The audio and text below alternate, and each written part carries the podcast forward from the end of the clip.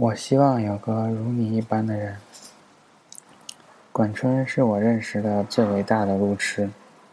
他开一家小小的酒吧，但房子是在南京房价很低的时候买的，没有租金，所以经营起来压力不大。他和女朋友毛毛两个人经常吵架。有一次，劝架兼蹭饭，我跟他俩在一家餐厅吃饭，两人怒目相对，我埋头苦吃，管春一摔筷子，气冲冲的去上厕所，半小时都没动静。毛毛打电话，可他的手机就搁在饭桌，去厕所找也见不也找不见人。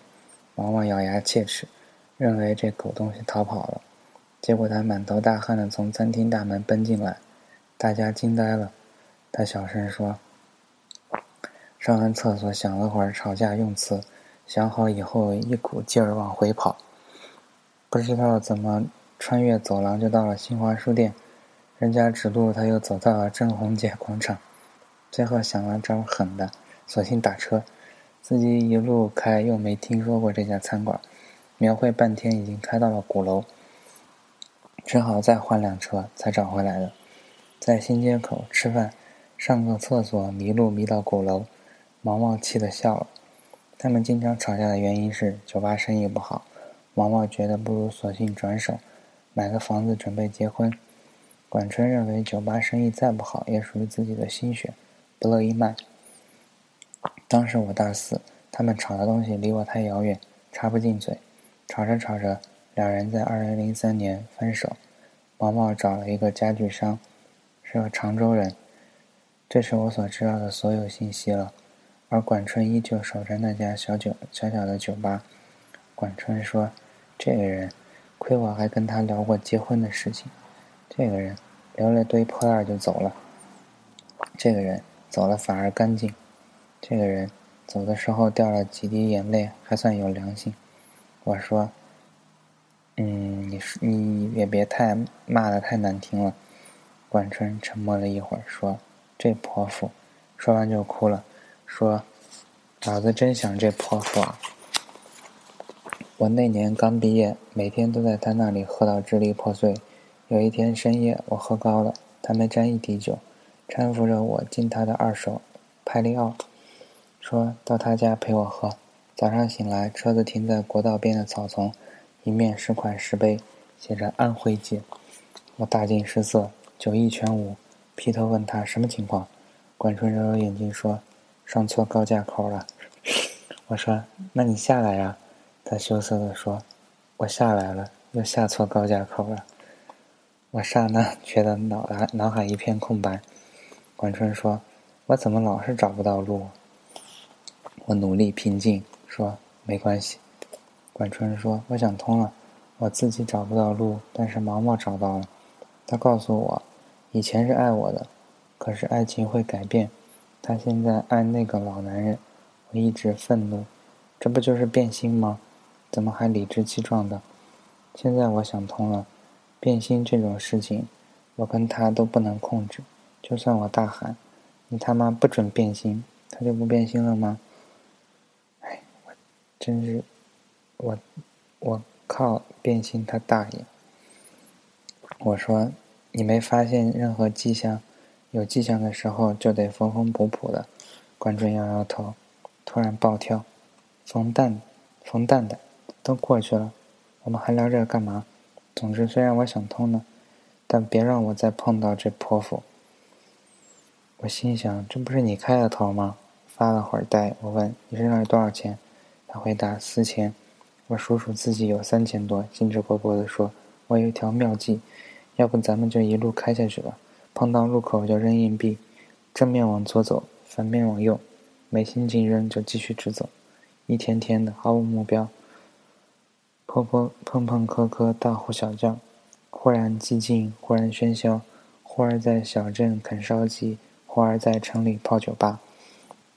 艰难的穿过，穿越江西，拐回浙江。”斜斜插进福建，路经风光无限的油菜田，依山而建的村庄，两边都是水坡的窄窄田道，没有一盏路灯，月光打碎树影的土路，很多次碰见写着“此路不通”的木牌。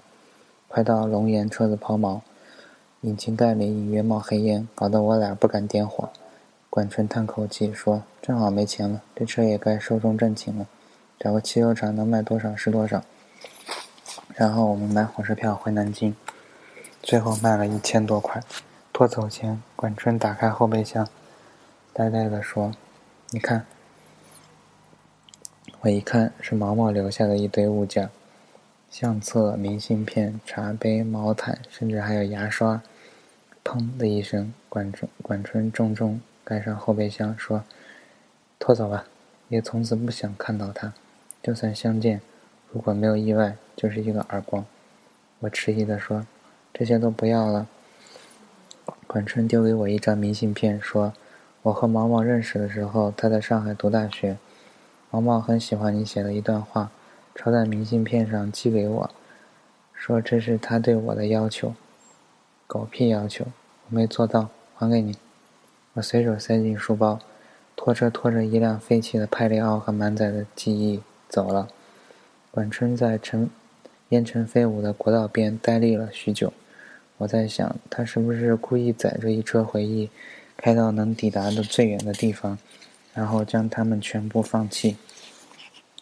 回南京，管春拼命打理酒吧，酒吧生意开始红火，不用周末，每天也都是满客。攒一年前重买了辆帕萨特，酒吧生意已经非常稳定，就由他妹妹打理，自己没事带着狐朋狗友兜风。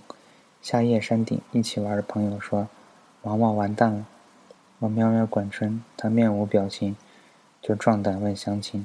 朋友说：“毛毛的老公在河南买地做项目，碰到骗子，没有土地证，千万投资估计打水漂了，到处托人摆平这事。”这段时间，我零星的了解到，毛毛的老公破产，银行开始拍卖他们家的房子。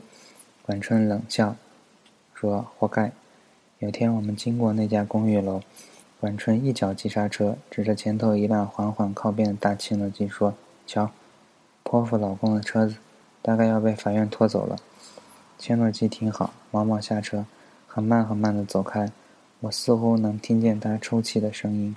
管春扭头说。安全带，我下意识扣好。管春嘿嘿一笑，怒吼一声：“我操，变心他大爷！”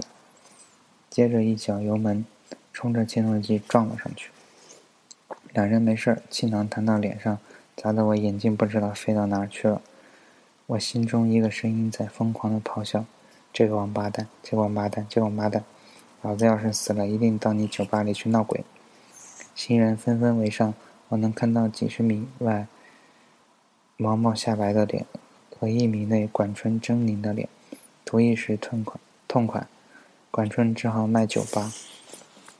酒吧通过中介转手，整一百万，七十五万赔给毛毛，他带着剩下的二十多万和几个搞音乐的朋友去各个小城市开小型演唱会，据说都是当地文艺范儿酒吧，开一场赔五千。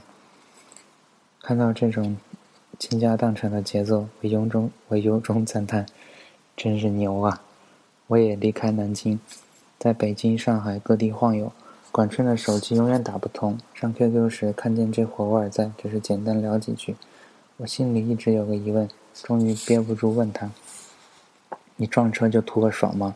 管春发个装酷的表情，然后说：“他那车我知道，估计只能卖三十多万。”我说：“你赔他七十五万。”是不是让他好歹能留点钱，自己过日子？管春没有立即回复，又发个装酷的表情。半天后说：“可能吧，反正老子撞得很爽。”说完，这孙子就下线了，留了灰色的头像。我突发奇想，从破破烂烂的背包里翻出那张明信片，上面写着：“我希望有一个如你一般的人，在这山间清泉一般明亮清爽的人。”如奔赴古古城道路上阳光一般的人，温暖而不炙热，覆盖我所有肌肤。由起点到夜晚，由山野到书房，一切问题的答案都很简单。我希望有一个如你一般的人，贯彻未来，数遍生命的公路牌。我看着窗外的北京下雪了，混不下去。我两年后回南京，没一个月，大概钱花光光。管春也回了，暂时住我租的破屋子。两人看了几天电视剧，突发奇想去那家酒吧看看。先进酒吧，基本没客人，就一个姑娘在吧台里熟练地擦酒杯。管春猛地停下脚步，我仔细看看，原来那个姑娘就是毛毛。毛毛抬头微微笑着说：“怎么有空来？”管春转身就走，被我拉住。毛毛说：“你撞我车的时候，其实我已经分手了。他不肯跟我领结婚证。至于为什么，我都不想问原因。分手后，他给我一辆开了几年的大切诺基。我用你赔给我的钱，跟爸妈借了他们要替我买房子的钱，重新把这家酒吧买回来了。”毛毛说：“买回来也一年了，就是没客人了。”管春嘴巴一直无声的开开合合，从他的口型看，我能认出这三个，这是三个字在重复。这泼妇，这泼妇。毛毛放下杯子，眼泪掉下来，说：“我不会做生意，你可不可以娶我？”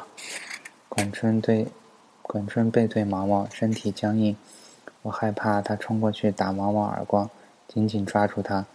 管春点了点头。这是我见过最隆重的点头，一厘米一厘米下去，一厘米一厘米上来，再一厘米一厘米下去，缓慢而坚定。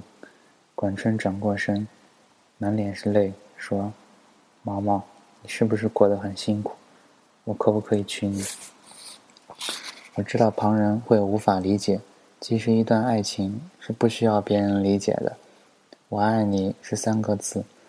三个字组成最复杂的一句话，有些人藏在心里，有些人脱口而出。也许有人曾静静看着你，可不可以等等我？等我幡然醒悟，等我明辨是非，等我说服自己，等我爬上悬崖，等我缝好胸腔来看你。可是全世界没有人在等，是这样的，一等雨水将落满单行道，找不到正确的路标。一等，生命将写满错别字，看不见华丽的封面，全世界都不知道谁在等谁，而管春在等毛毛。我希望有一个如你一般的人，这世界有人的爱情如山间清爽的风，有人的爱情如古城温暖的阳光，但没关系，最后是你就好。由起点到夜晚，由山野到书房，一切问题的答案都很简单。所以，管春点点头。那总会有人对你点点头，贯彻未来，数遍生命的公路牌。